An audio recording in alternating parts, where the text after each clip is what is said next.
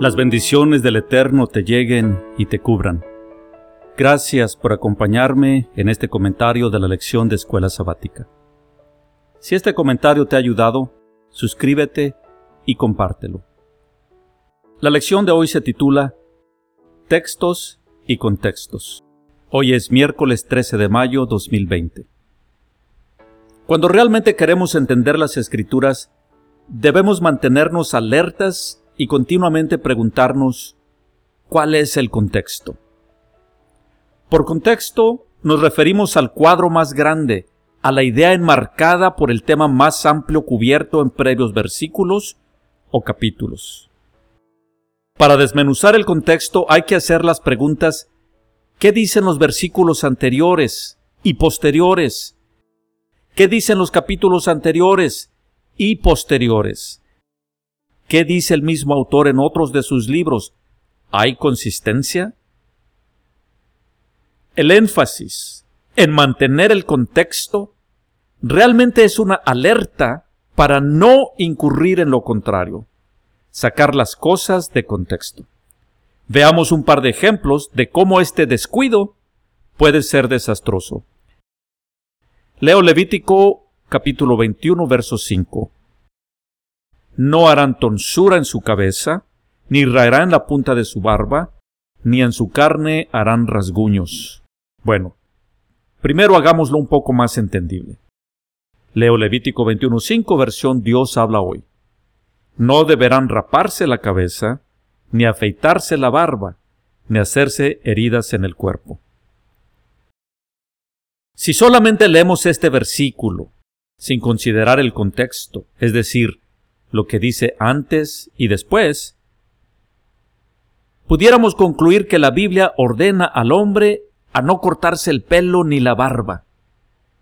Inclusive prohíbe someterse a cirugías. Literalmente, eso dice, no hay lugar a duda. Ahora demos dos pasos hacia atrás y pongamos el contexto.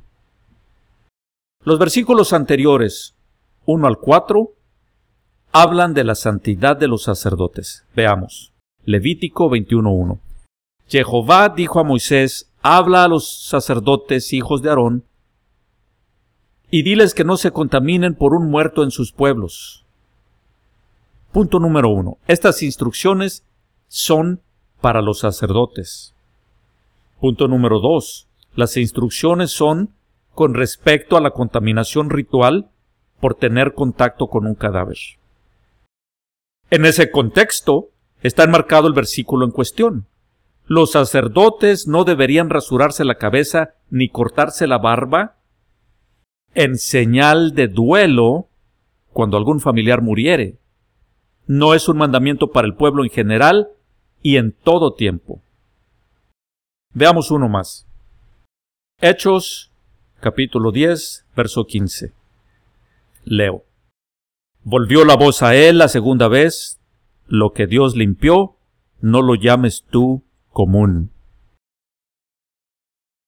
En un semicontexto, leo Hechos 10, versos 11 al 14.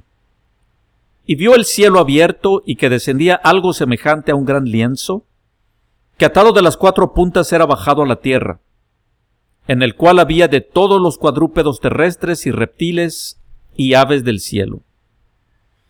Y le vino una voz, levántate, Pedro, mata y come. Entonces Pedro dijo, Señor, no, porque ninguna cosa común o inmunda he comido jamás.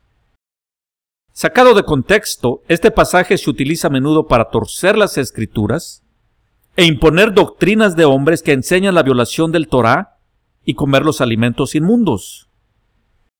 Aunque el capítulo es largo, 48 versículos, bien vale la pena leerlo detenidamente. Sin embargo, a manera resumida, veamos en el contexto. Hechos, capítulo 10, verso 19, lo leo. Y mientras Pedro pensaba en la visión, le dijo el Espíritu, He aquí, tres hombres te buscan. Piensa, el mismo Espíritu que le dio la visión le dice que tres hombres lo buscan. En el contexto cultural, Pedro no hubiera aceptado ir con estos hombres a la casa de Cornelio por tratarse de un gentil, los cuales se consideraban inmundos. Claramente en el contexto se sobreentiende que los animales inmundos del lienzo de la visión de Pedro son una referencia a la distinción que los judíos hacían con respecto al resto de las naciones. En visión, el Eterno prepara a Pedro para que se desprenda de los prejuicios y predique a los circuncisos, mas no que coma inmundicias. ¿Cómo pasar por alto este contexto cuando el versículo 45 dice, y lo leo, y los fieles de la circuncisión que habían venido con Pedro se quedaron atónitos de que también sobre los gentiles se derramase el don del Espíritu Santo. ¿Qué aprendimos hoy? No se puede leer un versículo desechando el trasfondo del tema principal.